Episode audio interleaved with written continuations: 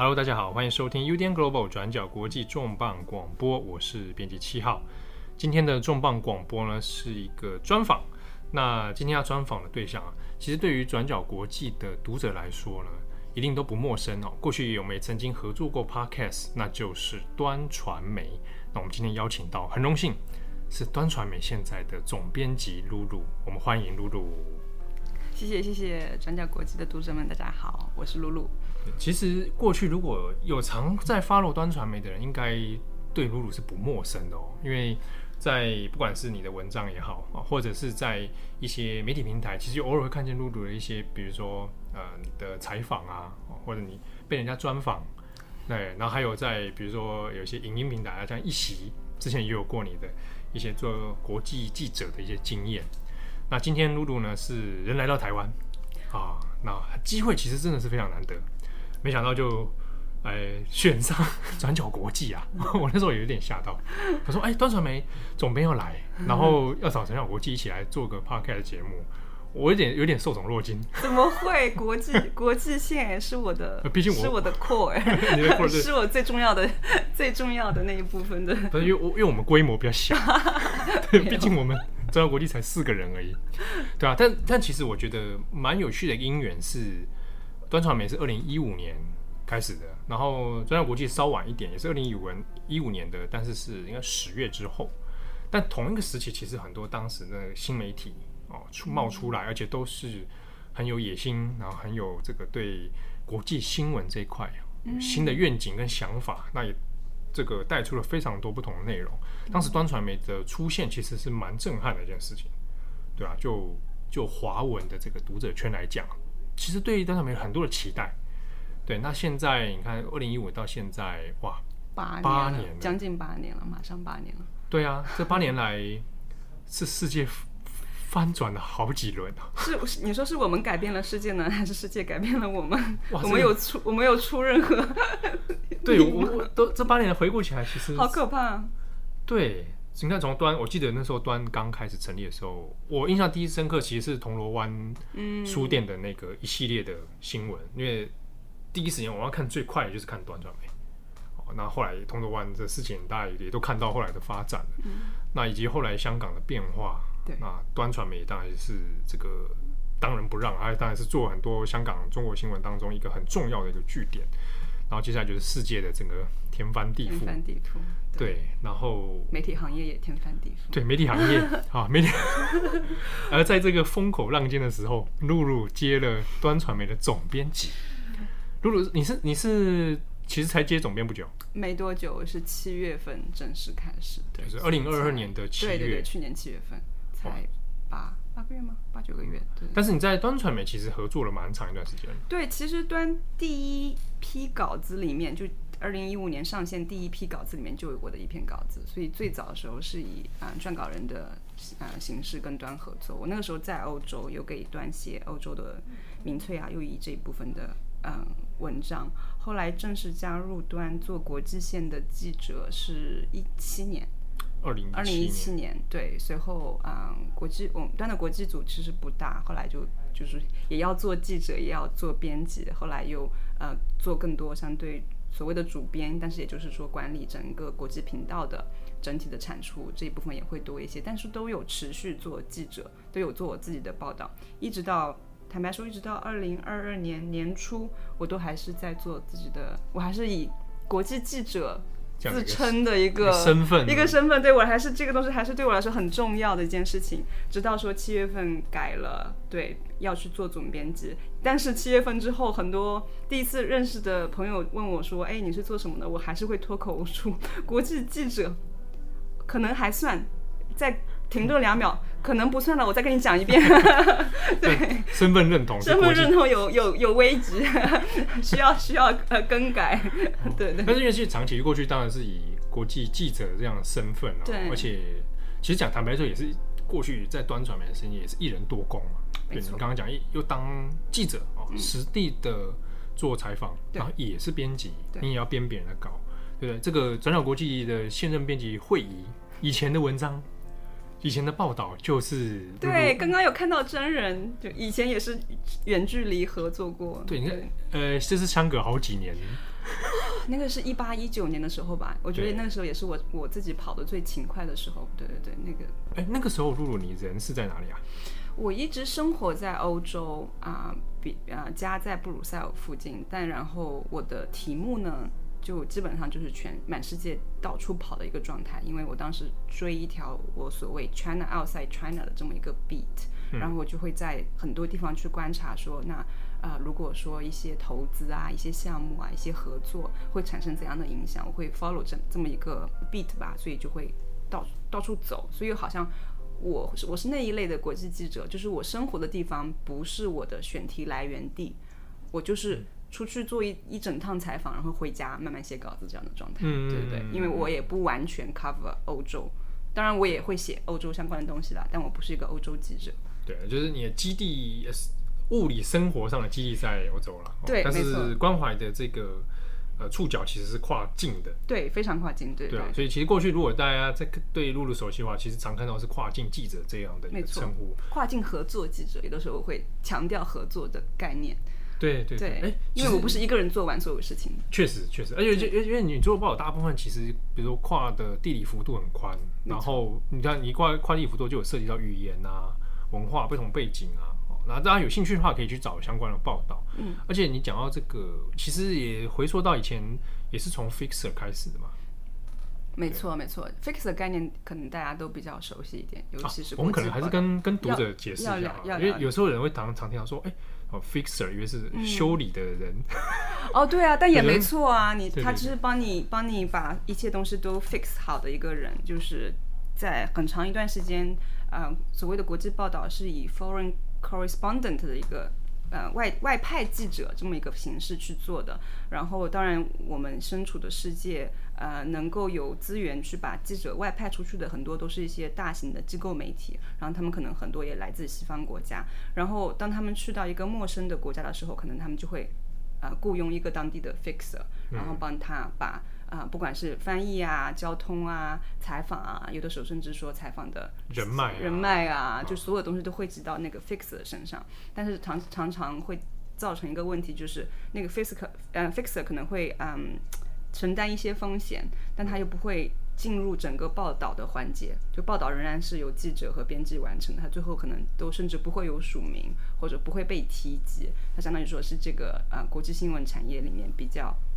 隐形的一波，但是又很有力量的一波人，对对对。那以前你一开始是也是从从一个自己是 fixer 的角色开始的。我尝试过一次，我做过一次，做过一次 fixer，在大陆的时候做过一次跟南水北北调相关的一个 fixer，那次是很好的经验。我知道很多 fixer 有过不太好的经验，嗯，但对我来说那一次是非常非常棒的一个呃尝试，很有趣，也跟我跟我同啊、呃、一起工作的那个记者现在有保持联系。他现在其实，在台北，嗯、哦，对对对，外媒的外媒的记者，就是我们那次合作对我来说是非常非常有启迪性的，嗯，但它的启迪的效果可能不是说我会持续做 fixer 这个呃工种，而是说我可能更坚定的想说，我想要去到其他地方，以这样的方法去进入不同的场域去理解，但是呢，我又蛮下决心的觉得说，嗯，我可不可以自己不是 fixer，但我可不可以也不要。说我合作的那个人会变成 fixer，我有这样一个办，有我有有没有办法去避开这个非常主流的这种做法？所以我之后一直有尝试我所谓的嗯跨境合作的一个方法，就是我会跟当地的记者去合作去做一些题目，这样我们不是雇佣和被雇佣的关系，因为 fixer 会 get paid 嘛。然后，但是合作的时候，我们可能会去共同的去想办法，把我们的资源组合，然后共同去采访，共同去啊、呃、去想这个故事是长什么样子的，共同呃分开去想说，对于我们的读者来说，这个故事怎样才 make sense？所以我们会一个非常长线的一个嗯 development，然后相互的合作，通常也会变成比较好的战友一样，或者说。就是同伴一样。对对对，也是我觉得这些蛮有趣的，因为的确它比较突破过往是那种啊，我派一个外派 correspondent 去到现地，然后依靠一个当地 fixer，然后完成一个任务这样，那就是各家媒体各显神通了。对对对对，各自资源多一点，你就可能对，你就降落伞到一个比较关键的地方。对对，就是降落伞式的新闻啊。有的人就觉得说，对这种会觉得有时候太离地，或者是可能又取决于你找的 fixer 这个到底人选对不对？对对对。对，但是你做的反而反而是说，我们让各家媒体各自的记者们，可能在地经营的或者是怎么样，大家彼此互通有无。对，没错。我们不是做做都做同一篇报道，可以各自在以各自的专业去做。对对对。哎，我其实是觉得这个这样的战术可能是是比较有趣的。对，我觉得也也在给予到，尤其是这样这这种做法下，其实可能嗯。文化和语言上，你可能用的是我们用我们可能都是用一些比较 broken English 在交流，因为可能我合作当地的记者的英语文和我的英文都没有那么好。嗯嗯、但我们同时，另外一方面，我们也不是说只是为了所谓的 global English audience 在做事情，而是我们有自己的读者社群在服务。对对对，那他也有他的读者社群在服务。比方说，如果我们做一个题目是关于说中国。某一个矿业公司在当地的投资的，那对他来说，他可能已经非常熟悉当地社群的很多的反应，但他可能就是这个公司名字怎么念都不知道怎么念，你知道吗？然后到底这个公司在中国是怎么情是什么情况呢？他的意图是什么？他的他以前的 practice 是怎么样的？对于他来说，因为有跟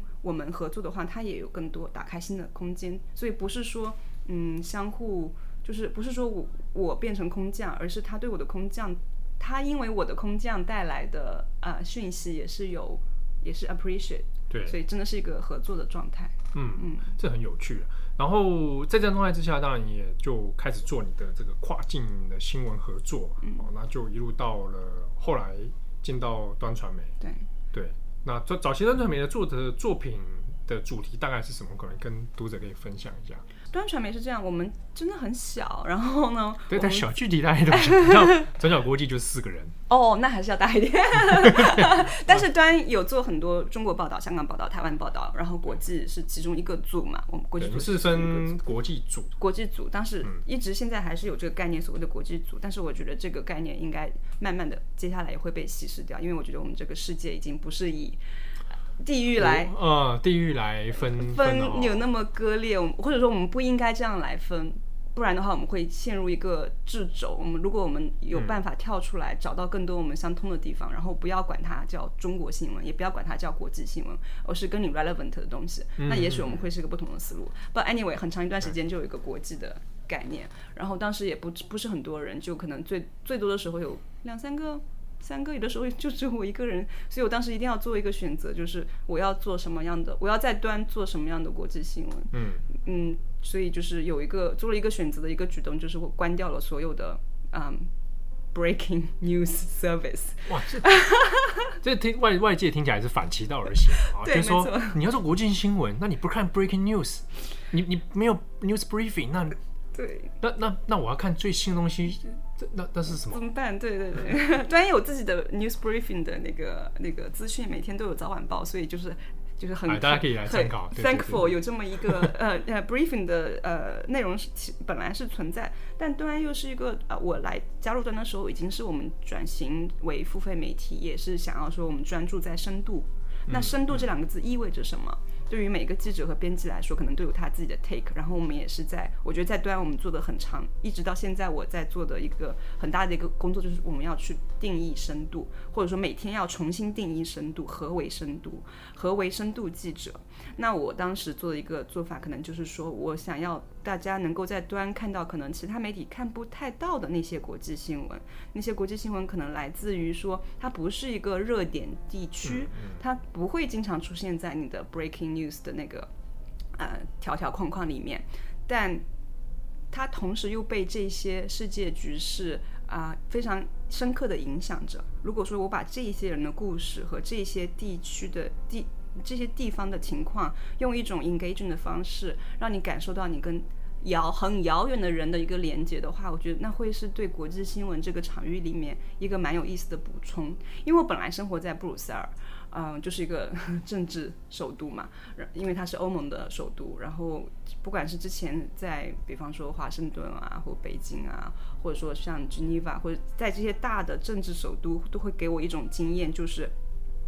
这些地方的人。都在聊这个世界，他们仿若在带代表这个世界，然后的确是当他们的决策决定了之后，继续了之后，就会影响到他们口里的这个世界，但他们离。这个世界好遥远哦，嗯、就是、嗯、的确很遥远。就是那些政大的政治中心的讨论，嗯，可能会指点江山，对，指点江山啊。就而且就是那些 briefing 里面就会有全球的 briefing 啊，你就可以看得到，你就好像知道所有地方发生的事情。然后我我觉得就是我自己做的题目，就会想要跟这样一条更怎么说更可能更像一根针一样扎一个更小的议题。更小的一群人，但扎进去一小段时间，然后把一个完整的故事带出来。我不是想要说变成是我是南美的南美的专家，并不是，但是我可能会去厄瓜多，或去哥伦比亚，或去巴西等某一个地方带一个完整的故事出来。我是想用这样的方法来做深度，做国际的深度。对，我想对于很多可能对于这些国际新闻有既定印象的读者来讲，嗯，可以让他们知道说，国际新闻其实不止如此了哦，不只是你看到的那些每天我们从白宫看到的，或者是北京的就大国之间竞合这种角力的东西，而是说我们其实还有很多被可能被忽略掉的故事。对，而且你是可以跟他们产生共鸣的，对，不是因为他们 exotic。而是说，哇，原来牵动这个世界的很多的那些最基本的游戏规则，在 apply 到每个人身上。那你跟他，你跟那个看起来跟你肤色不一样、文化不一样、语言也不一样的人身身上，其实有很多很类似的点。嗯、我觉得这个，这个应该叫什么同同嗯同理吗？不是，这个 connecting 的这个 point，这个东西，如果我们做国际新闻的人能够建立起来哈，我觉得很重要。因为你会不会也会被问到？为什么我要关心？对，为什么要关心国家？我为什么要关心这个国家的事情？对啊，我们以前在讲座，在那种学校的时候，对对对，都会被问啊，干嘛看国际新闻？因为他不看，他他也不会怎么样啊。他明天日子照过嘛。哦，那的确，我们也是想问的问题是类似，就是那所以你你关怀什么？你你想成为什么样的人？那你会发现世界上有很多地方，他们跟你一样受到了国际局势的牵动跟影响。那像如假设我们以台湾来讲，台湾最近可能这几年当中会发现自己被关注程度越来越高，哦，惊觉自己是世界 新闻当中一个焦点之一。嗯，没错。那可能也是因为过去有很大长一段时间，其实搞不清楚自己在世界上的定位，然后自己又该怎么去看国际新闻啊？以为国际新闻就是啊美国啊啊中国啊没了。嗯，对啊，对对对，所以。我我觉得那时候端的出现，我自己看的时候也觉得说，哎，这个是是很棒的一件事情，因为大家都会觉得那个市场并不讨好啊，对吧？没错，对，很辛苦看这些稿子，对啊，看端的稿子，对，然后就是可能不是那么热门，嗯，但是我们会觉得自己做起来有有意义。对，而且它会它会是一个相对一直会有人回来看的一个状态。就是很多稿子，嗯，对，端的很多的，至少我觉得，呃，不只是国际的稿子，可能我做国际的时间比较久一点，我会知道说国际国际的有一些稿子，因为它不围绕嗯事件去做，所以它不，你不是以事件为关键字进来的。然后可能你的 take away 也会不太一样一些，而且有经常我们会做一些稿子是像有一点点 ahead of time，嗯，就是比方说我之前做了一个华为在欧洲啊，呃，做游说的这么一个深度的报道，那实际上等等到全世界都在关心华为发生了什么时候的事情的时候，是两三年之后的事情，但是就是前面已经有了一个前面已经有了一个这个 data 在，对对对，所以就会后后来有人会回去看说哦，原来他。那个时候在欧洲，在欧洲议会，在欧盟已经做这么多事情啊，我都不知道。所以，嗯、所以啊、呃，当有的时候，当你不是在 follow 一个事件，而是你在 follow 一个问题，你有一个问题意识的时候，嗯、呃，那可能呃，你也会看到事件会随之发生。对对，然后或者是当看到事件发生的时候，回头会知道啊。他原来是怎样发展成今天这个样子？对对对，你能理解为什么那个事件是这样的事件，所以我觉得这这也是有有读者，我觉得可以有那种满足感的一件事情。当你、啊、确实对对对，对你当在你看到一个 breaking news 的时候说，说哦，其实 guess what，我会知道说它为什么发生，它的意义在哪里？嗯、对对。哎，那你会不会也觉得说，哎，好像这样端的读者好像一起跟端的媒体本身，嗯、端传媒本身好像是一起在同步。有往某个方向在前进吗？有啊有啊，我一直在想这件事情。当然也是因为我做了总编之后，要不得不多想这样的事情。因为我之前还是比较简单的，你知道，做一个题目就有那种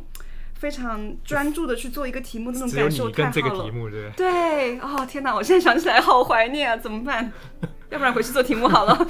这个这个做做这个行工作者一定会有这个困扰，对对对，等下也可以来分享一下。但但你却有注意到读者的这一块？对对，会会注意到，会发现说。嗯，一方面，呃，你刚刚也讲到一五年，我们还记得那个时候，我觉得我们就同同代的。对，其实像像我就是，因为我们也是同同期的读者，对，但是我们那时候还没收费，媒媒体人，对对对，那时候也还没收费，然后后来哎开始收费了，然后媒体环境也变化了，对对对，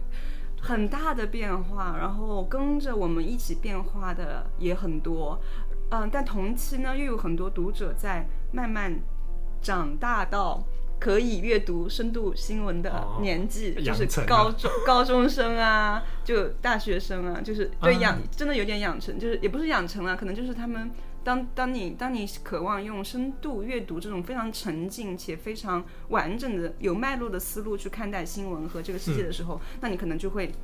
就是在在一个 point 你就会遇到端，所以我们也有很多、嗯、我们很多特别年轻的读者，我觉得他们的。他们的整一个认识世界的方法和他们的那个 starting point 跟我们嗯八零，就我们这一代，哦、跟我那代也一样。对，OK，跟我们这一代是呃不太一样，不太一样，对。所以说，端，我觉得我们是有一，我们是我们是非常 dynamic 的一个过程，读者群也是非常 dynamic，包括我们当然有 obviously 我们在中国、在香港、在台湾、在海外都会有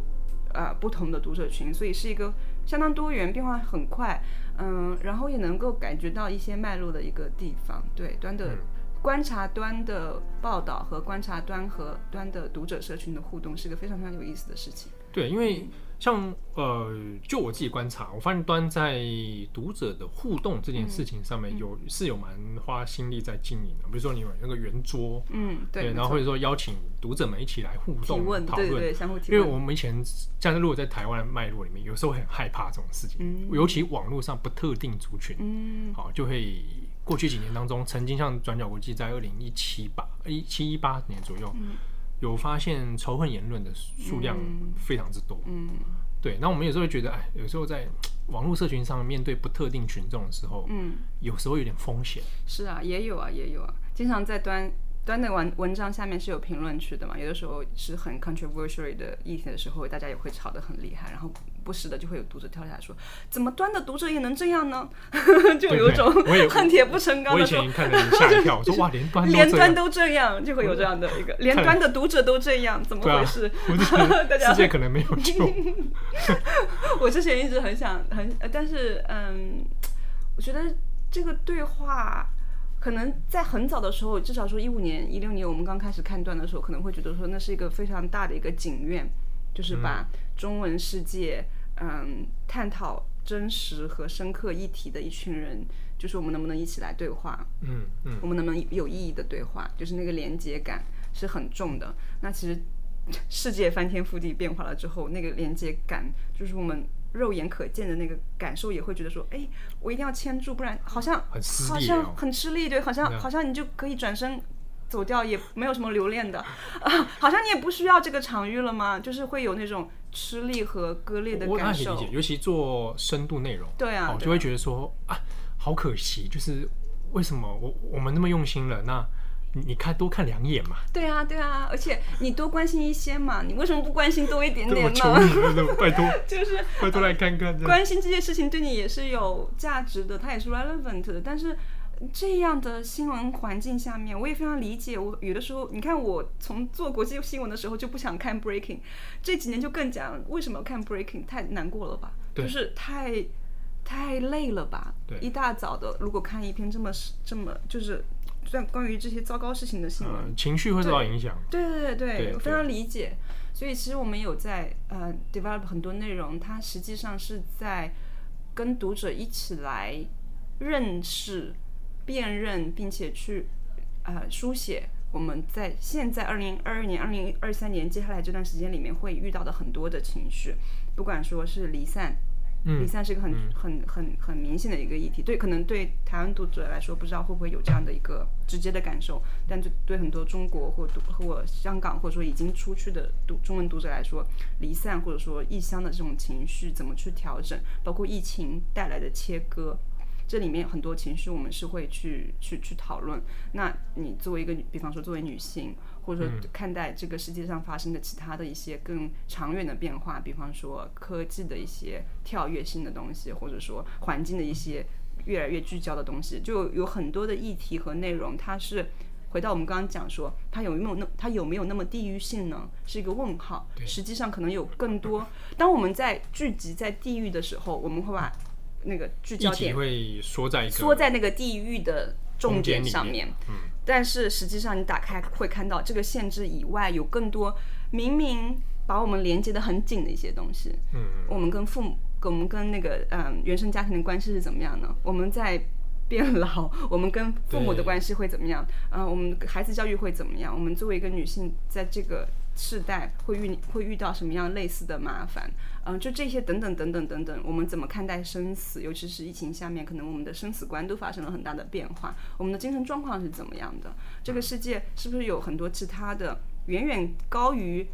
你简单的“我是台湾人，我是中国人”就能够定义了的东西？其实我觉得。我们在那个层面上的可能性是很强很大的，那个连接感更重一点，所以也是我们嗯在端很多深度的内容会去 tackle 那一部分的东西，所以它不会以它可能也仍然不是从不简单的从 news 或简单的从一个事件出发，而是那些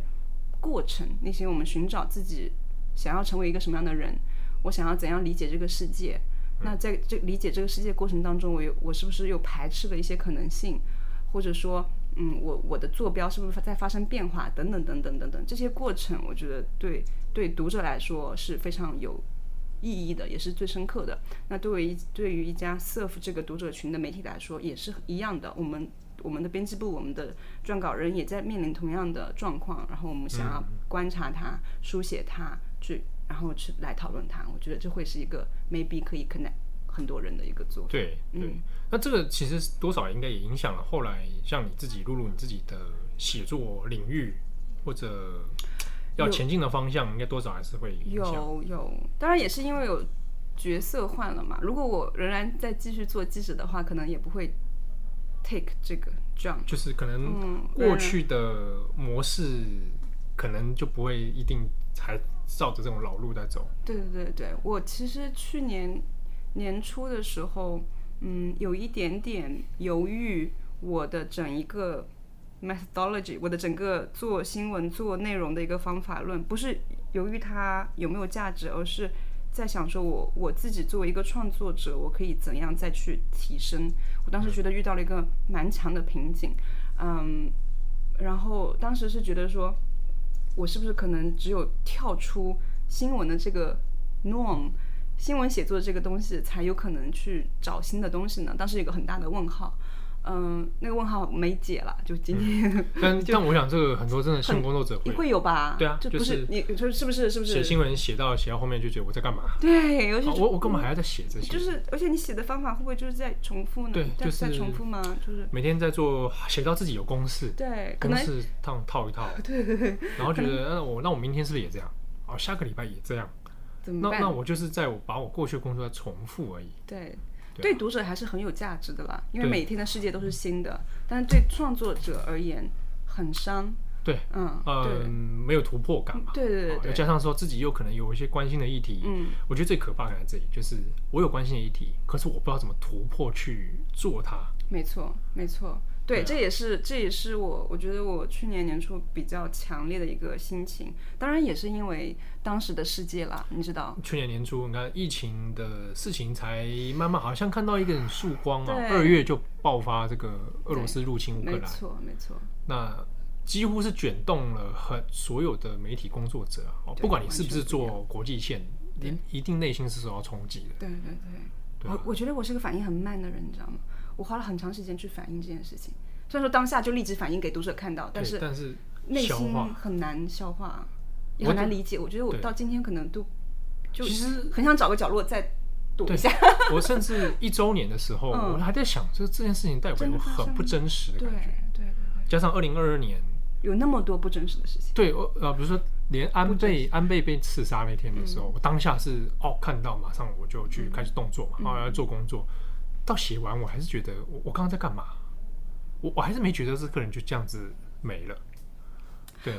我觉得这这也是对对对，这个是特别特别对我来说，对我对我作为一个记者的体验里面来说，非常非常嗯重要的一层，非常酷的一层东西。所以也是为什么我后来接了嗯端的总编之后，非常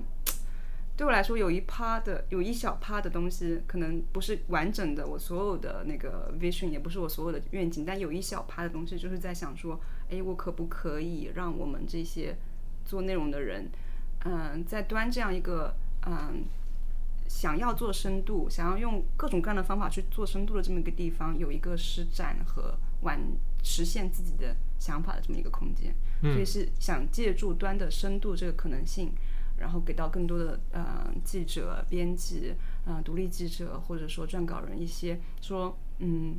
更宽泛的合作的方法，能不能在这边实现你的那个 signature work？所以意思可能是说。我不一定要追求那个最快、最及时的内容，嗯，好，但我希望各个独立记者啊，或者是端的记者编辑做觉得有意义的东西。没错，我觉得这份这一份投入也会被读者看到的，因为最终产出、嗯、产出，当当创作者是一种完整的热情去做的一件事情的时候，我觉得读者在拿到这个产品的时候，拿到这个作品的时候是能够体会得到的。嗯嗯，所以是一个完整的、完整的一个。环这完整的一个过程，这个过程对我挺重要的。对，其实我刚刚听下来之后当中，我我听到一个关键字，我觉得蛮有意思的，嗯、我觉得可以来聊一下，就是因为你刚刚用到的一个用词是创作者。嗯，好，那可是，在一些呃普遍可能大家以认知的新闻工作里面，嗯、他会说，哎、欸，你们不是应该是记者吗？哦，记者和创作者对，应该是新闻工作者。嗯，可是我们却是使用创作者这个词，哦、那他会说，哇，那所以你是在。create 一个 story 吗？还是哦？我觉得可以聊一下这个创作者，可以可以。因为其实我是比较倾向于创作者写、嗯、对，因为它涉及到那个写作的人他本身的专业背景，对对。然后我的构思，嗯，好，然后我题目切入的角度，嗯、其实是会有很多个人色彩在里面的。懂。可能我会强调，我会用刚刚用创作者这个词，也是刚刚我们的 context。那 context 是在讲说我的瓶颈，或者说就是嗯、呃，记者做了一段时间之后的那个疲倦，在这个世界上一个疲倦，怎么让这个行业里面的人，这个行业本来也没有很多人，嗯、就是让我们这些还留在这个行业里的人有办法去找到成长的空间。那我去用创作者这个词来。到那个情境下面，但同时我觉得可能也是我自己的，嗯，我自己的对这个行业的理解或对这个职业的理解。我很早的时候就会觉得说，其实我是把记者当做一个更像 artist 一样的一个方法来看待的。嗯，他要你作为一个记者，你要寻找属于你的媒介，你要寻找属于你的那个方法，嗯，而不是一个非常简单的机械的重复的一个工作，好像它是一个，嗯。就是一个工种似的，嗯，嗯，我觉得如果记者是以一种艺术家的心态去看待，不是不是捏造和不是捏造，不是捏造和创作，不是说不是假造，不是假造，而是把你的呃把你的内容当做一个作品来看待，那它就不是一个流水线上的一部分，而是它能代表你是一个什么样的记者，你想要成为一个什么样的记者，记者，你想要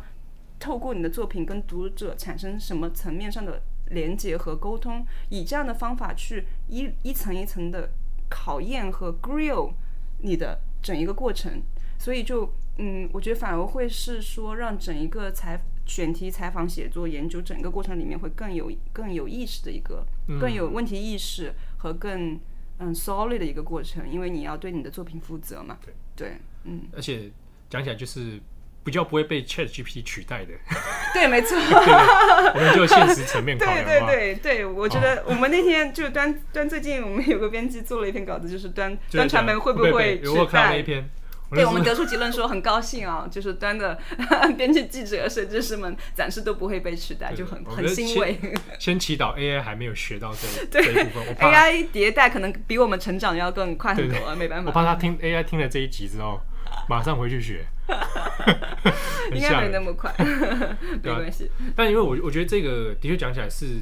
可能是二零一五以后，我觉得在华文啊、中文啊、中文的国际媒体写作上面一个很重要的意识的指标了哦，因为就是包含像短传媒我们，或者我们讲那个报道者，嗯，他也有做国际新闻嘛。嗯、那不要转眼国际，我们先不论好了。嗯、就是在这些这些新贸易媒体里面，的确有很多人是抱持着这样的理想，然后再一路往前进。看起来其实也到现在也经营了，其实有不少的成绩出来了，对啊。那可能我自己以后也很好奇，因为是露露是去年七月开始接总编，嗯。啊那我是今呃、欸、去年的五月开始，然后接主编，嗯，啊，当然我们这个从身份上的转换，都会有些共同的很艰难，内心充满了矛盾，没错，啊，很辛苦，斗争的很厉害，嗯，就是比如说我们我们比较没有时间去写自己想写的东西了，没错，对啊，尤其是你看端总编，你要你要顾的事情更多，是是是，我其实。这是我最初觉得最难过的一个点，就是说啊，那我就因为我原本想要完整的去重新看一下我以前做的东西，我想要完整的去甚至重写一遍会怎么样？我当时有这样的想法，当然这个就是现在就会被搁置。嗯，但是其实我有个蛮 surprising 的发现，就是我当时很我很长一段时间到现在也很忐忑，就是总编辑这个职位它带来一种责任，就是你要。讲一些 institutional 层面的 story，、嗯、你是一个机构层面的声音，啊、嗯呃，没办法嘛，就是这个，这、就是这个职位的一部分。然后我会，我会不会失去我的 personal voice？我还是我在我当我当当大家听这期 podcast 的时候，你听到的是露露的声音呢，还是听到的是端的声音？哦、嗯，啊，你是想要听到端的立场和端的一些解读呢，还是你其实是对我这个人有兴趣和有好奇心？这两个东西会重合吗？它重合产生冲突了怎么办？我扛不起那个招牌 voice voice 的时候怎么办？对，我非常非常忐忑这个过程。啊、呃，我现在仍然很忐忑，所以并没解。所以今天大家听到的都是露露的声音。我相信，我相信所有媒体的总编可能都，都会有吗？对 对，对，可能就就是我有，我总觉得我有点 self esteem 太低。但是这个过程中，我也发现我自己身上一个很有趣的一个转变，就是反而当我呃把我的那些报道的 lead 放一边，然后当我在。考虑更多啊，读端的读者是谁？他们在想什么？他们为什么要读？我跟他们就是读端的端作为一家媒体，跟读者关系是怎么样？当我在想这些东西的时候，我不得已也嗯，慢慢的在想我自己。就我作为端的读者的时候，我是怎么看的？然后我这些年的变化是怎么样的？嗯、我一直处在，我大概一九年的时候，每个月都在跨过飞。就是我一直处在那种非常 flow 的状态，我没有特别想过很多可能对我自己的身份、我自己的成长和我自己的生活方式有很重大意义的一些东西。比方说，我跟我的母语的关系，我跟中文的关系是怎么样的？当我在呃外国外生活这么久的之后，我跟当地的社群的关系是怎么样的？我怎么看待啊、呃？很多可能会改写。啊、呃，改写我的日常的一些东西，就是这些蛮私人的东西。我以前其实没什么时间去想，嗯 对，因为太就忙于题目嘛，对对对，还在 flow 状态。但反而这样去想的时候，我还是更发现，就这几个月就有更多呃空间去 process 以前可能没有 process 过的东西，然后感觉也会看到一些嗯，我们 serve 的这个 community 里面一些新的。嗯，一些 current 或一些 tension 也罢，或者说可能可能我们都在有一些类似的经验，嗯，但是之前用做题目的方法只是一种方法去看待，那可能现在我会用另外的方法去看待，搞不好也是挺有意思的。嗯，虽然仍然忐忑了，但是有的时候也会做一些更偏 essay 方面的写作，所以还会还挺有意思的。因为你知道做记者的时候写 essay 是一件很怪的事情，因为你不知道把我放在什么地方。对对对对对对对对对。但是现在反反正在这个状态就坦坦然了，坦然了。经验又又不太一样。对对对对对。对啊，而且因为当然也有趣的是，因为端据我所知，端就是大部分的记者啊、编辑其实就是四散各地。没错。对啊，并不是说大家想象说啊，大家会有个办公室，每天在那聚聚在那里。哎，是没有，就是是是本身是离散的。对对对对对，我们就是个离散离散的编辑部。对，没错。我我自己是想说，哎，其实。对，以这种状态下经营媒体，那就那个总编的角色来说，嗯、其实，在管理上面是一大挑战呢。对，没错，很辛苦，因为你的，我昨天还在想，因为我最近在台湾就可以碰跟大家碰面，然后身处同一个办公室。我们今天录播客面对面的，面对面的耶，哇，三 D 的，你知道正常？我觉得我我的世界是二 D 的，就是屏幕上面的平的。平你知道降维打击这个词吗？我知道，对，降维打击，降维打击，就是就从从三就二 D 变成三 D 是升维，从三 D 降到二 D 就是简单讲，就是次元已经改变了。对，没错，没错。我们现在是三度空间。对对对，哇，震惊，你知道吗？因为很多人是在疫情当中开始发现啊，惊觉这个二 D 的世界，嗯啊，那太久没看到活人。对对对。但是因为对端来讲，因为本来就是长期是四散各地，对，没错，所以一直以来大家的那个状态都是平面型，对，平面的，所以会有带来很多挑战。挑战，挑战这件事情是这样，这个概念我觉得最棒的点就在于说，它给你一个限制，它画出了一个限制，这个限制就是我们不能够有这样的见面见面的方法，但它同时又画了一个。你知道限制以外的那个空间，嗯，对，就是无论身处何地都可以见到，对对对，都可以。然后你的那个我们编辑部的那个多元的层次是很丰富、很丰富的，确实，确实，就就所知各式各样的人，对，国籍，国籍啊，文化背景，嗯，价值观，或者说。嗯，对不同的对自己环境里面不同因素的那个敏感程度是非常非常不一样的，会很棒。我们的选题会很有意思，就会听到完全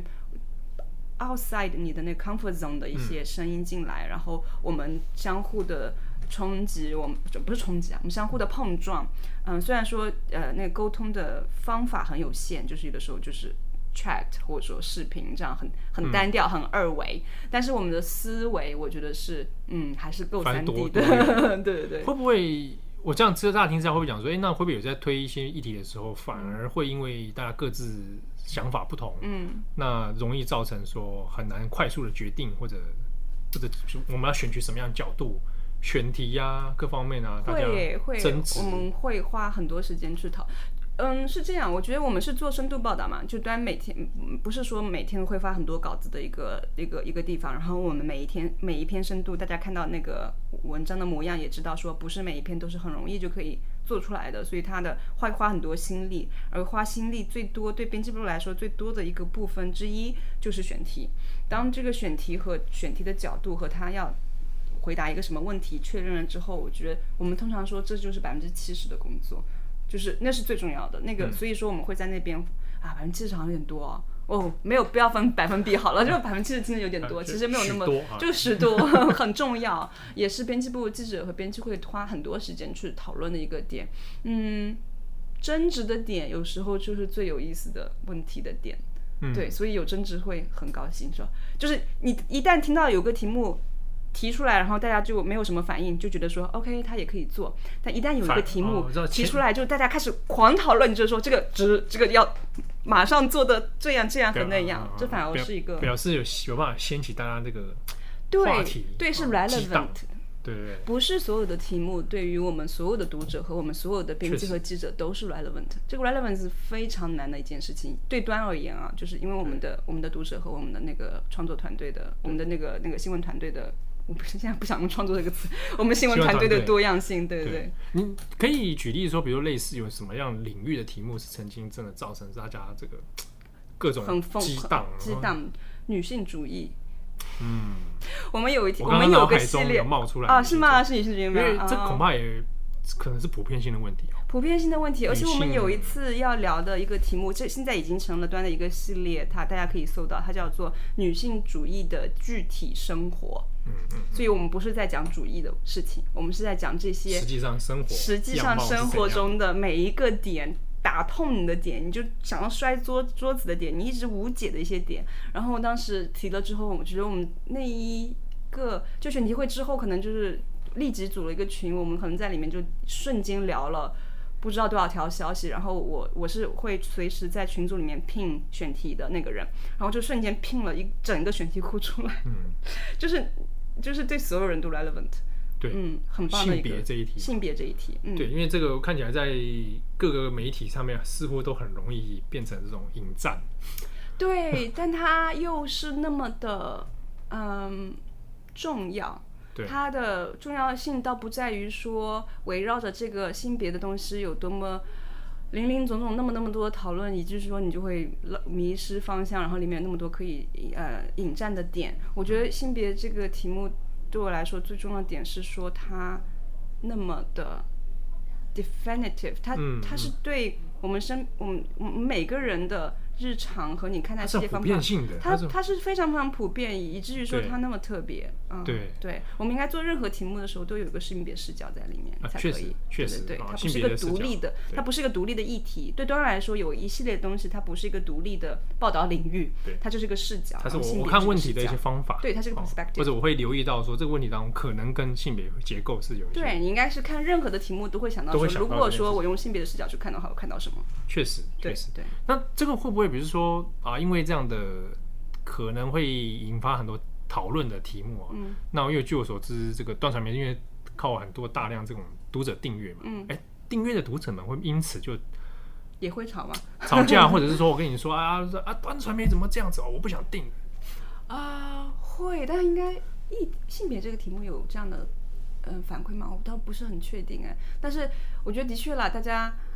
我觉得是这样啦，诚实的说，这个世界的媒体和我们这些，包括我们你我在内，在读媒体的读者，很诚诚实实的说，可能很多时候是想要在媒体上去获得一些已经你已经相信的东西，就是 re reconfirm，对对，reconfirm，你证实我自己的想法，对，没错没错，很少是说想要去媒体上去 open up。Open mind 的，就诚实一点嘛，就是批判一点的看自己的话，因为你看到你不喜欢东西，你的反应是、呃、反应会直接先跳开。对对，然后然后现在这个社媒环境又在帮你很容易的就陷入你的 bubble 里面，所以这个所有的机制都在让你变得越来越啊、呃，只听到自己想听的东西，越越固化，回音壁的效果非常非常明显。那对，所以这个这个是这个是很很。很 OK 啊，我觉得我们很 OK，在不管是在评论区，还是说在一些非常复杂，是这样的，你不能期待，虽然说我们是在做深度，你也不能期待一篇深度报道是把那个问题讲清楚了的，讲完整了的。对，都我们不期待是说真的，对我们写作者来讲啊，对，一篇报道不可能解决所有问题，不会不会不会，对，对，也不会给到所有的 solution，可能也没有看到你最想要看到那那一部分，所以。产生落差，就被读者说：“哎，你怎么写这个不写那个呢？” 但是有的时候，大家读者好的，呃，就是心态更良，就是言语更 polite 的读者会说：“哦，很高兴你写的这个，我也很想看这个，你知道吗？” 但是反过来可能就刚刚那是优质留言，优质留言，对对对，大家要学会。我们真的都会看留言，哎，就是对于编辑记者来说，留言很重要。因为有的时候也没有其他的，我们也是，Feedback, 你知道我们网友嘛，我们都是互联网，互联网是个二维世界，我们也没有办法面对面交流太多。见到读者。对对对，所以我们也会经常去看留言，去感受说留言区里面的状态。嗯嗯，但我觉得这也是端的特色和活力的地方吧。所以对，对嗯，那其实讲起来其实不容易哦，要像今尤其是它还付费媒体，因为就算在台湾的。这种消费习惯上面，要订阅媒体其实是蛮困难的。嗯，嗯，要到他掏钱说订阅一家媒体哦，通常会需要一些感召啊，一些 calling，他才会哇 啊，这个应该支持这样子，对，对啊。那其实对端来讲，应该是是蛮挑战的哦。对，而且我们已经做了挺久了，我们是哎是一七年嘛，好像是一七年转为做付费媒体，嗯。嗯中文世界挺早做付费的，对，蛮早做，蛮早。其实也是整一个媒体环境的一个变化嘛，就是不是一个单单只存在中文世界的一个状况，对对对，全球都在经历说，我优质的新闻怎么样才可以可持续的进行下去？因为这个世界当下的讯息信息的传播已经远超啊、呃、传统的专业的新闻所能够嗯。呃所能够 cover 那个领域，我们我们大家读者收到的很多讯息都不是新闻，那但是它又长得像信息，嗯，嗯，它长得好像是 information，但它又不是 journalism，那怎么辨别度是很，它是很模糊的嘛，所以它变得说优质的新闻要怎么存活，所以才会发生就是付费的这么一个改革。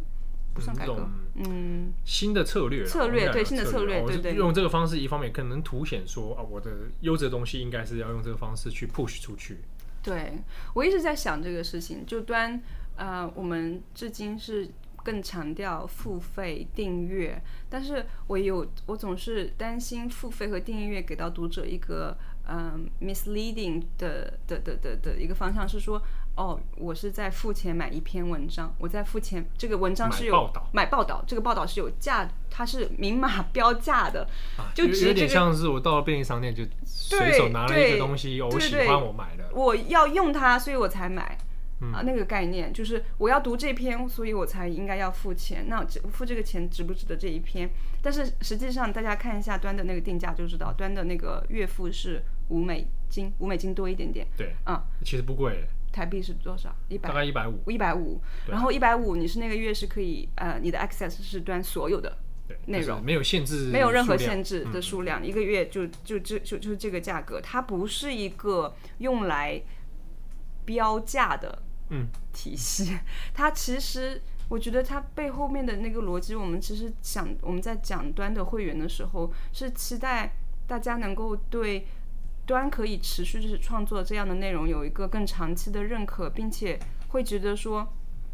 就是会员是端最重要的收入来源，如果没有会员，我们就不能继续下去。就是这么简单而已，就是所以说，因为有了会员的存在，端才能够继续去想我们所想的东西，去写我们所写的东西，然后去跟大家做这样这个层面的沟通，去理解世界上发生的事情，去想说这个事情给我们的情绪，给我们个体和我们身边的人产生怎样的反应，去把一些特别复杂、不太容易讲得清楚的事情拿拿过来变，一遍一遍、一遍一遍的去讨论。所有的这个程序，这是一个非常有公共价值且难得且对我们的那个。日常生活中其实是，嗯，其实作为一个当下的二十一世纪的，不，二十是二零二三年的。就公民来说，非常有价值的这么一整块生活体验，是想要一起，也想要邀请大家跟我们一起在这个 journey 里面。所以不是说，嗯，它不是一个，我觉得它把它是一个新闻商品，不是一个商品吧？哦、商品化是一个很怪的一个，对啊，一个一个一个一个感觉。所以可能我会更想要强调说，你其实是付费成为会员，成为会员之后，我们会你会得到我们这边非常多的反馈。会员有一些的额外的权益，不管是一些线下的活动，还是一些我们直接的 EDM 的交流。还是说跟编辑部的一些对话，都会有很多其他不同的权益发生。同时，你也在呃，你你你呵护和你维培养和你嗯、呃、支援的，不只是端着这个编辑部而已，也是背后我们非常大的 freelancing 的一个嗯一个 pool。我们合作的人，我们刚刚讲我们讲创创作者的困境，我们怎么去帮助更多的人在媒体行业能够继续下去？他作为会员是一起在这一整一个。旅途上，我们一起来解决很多的问题，所以它是一个更像是更希望它是一个身份上的一个认可吧。我我是一个独端的读者，端的读者，嗯，哦，这意味着我在考虑这些、这些和这些，就是我觉得这是这是可能对于付费这个举动更 make sense 的一个一个驱动。对对对，我不知道，就变得说我们并不是便利商店里面的一个对，啊、嗯，对我不是说去买一份报纸这种感觉，对对对，对而是而我觉得是，我觉得是这样，不是去买一份报纸而已，而是说你想要把这份报纸夹在你的嗯、啊、呃身上身上，你想要走出这个便利店是夹着这份报纸的，这是一个选择。这个、这个有个老就是蛮老那种新闻笑话，英国人就说。嗯还有说饭店的时候送报纸，嗯，啊，饭店里面就可能要给房客们看报纸，通常可以从他选的报纸里面知道这个人的阶 class 在哪里啊。啊，有人会故意呢，出去的时候一下加 Times，对，对，啊，泰晤士报一看，哦，这个人可能知识水平很高，没错没错，有点像这种感觉，有啊有啊，他可能是自己的一个生活方式的认同，嗯。对，那对一个选择，嗯，好，那如果你你对端的这一种呃深度议题的制作方式，然后对大家新闻处境的方式，哎，你觉得可以出一份力的时候，嗯，哎，那选择来加入这样的，把端夹在你的那个格子这种感觉，哎，对，这个这个虽然说报纸现在很少人在买，但是这个比喻我觉得可以是是蛮好的，对对对，对啊，那哎，最后我们可能稍微聊一下啊一个简短的问题，因为其实像转角有时候也会常遇到一些可能。呃，年轻的读者，那他毕业了，嗯、啊，他对这一行还可能看你的内容看很久，也心生向往啊，那想要加入这一行啊，不论是成为记者或者是编辑也好，如果是这样的可能青年朋友，啊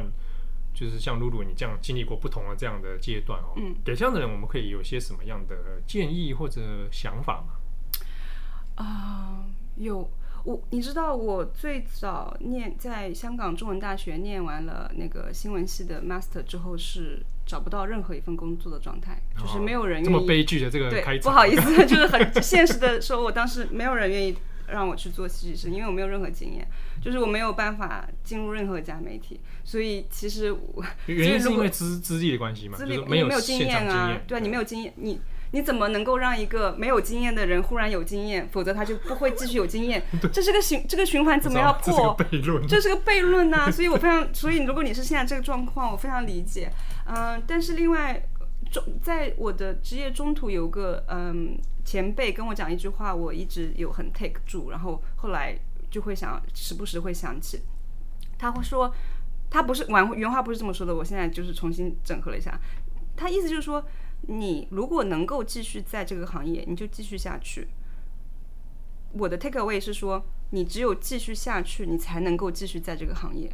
嗯，make sense 吗？是不是很抽象？就是说，如果你选择，如果你在等这个行业给你一个完美的机会才选择来的话，啊，那你永远不会来，等不到的，等不到的。对。但是只要你仍然在，它就就意味着你能够，也就意味着你就继续在，然后一环一环的你。就会发现哦，原来我可以说我是个记者了，嗯、我可以说我是这样这样的一个记者。原来我可以说我是个媒体的人了。对，我这样如果假设我们讲给还没有求职经验的朋友的话，感觉到说就是先去做了，先去做，不管做什么。你关心什么议题？嗯，哦，你有问问题意识，做做看。对，做的东西你先弄出来，没错。拿拿去媒体说，哎，比如说我拿给我投给端，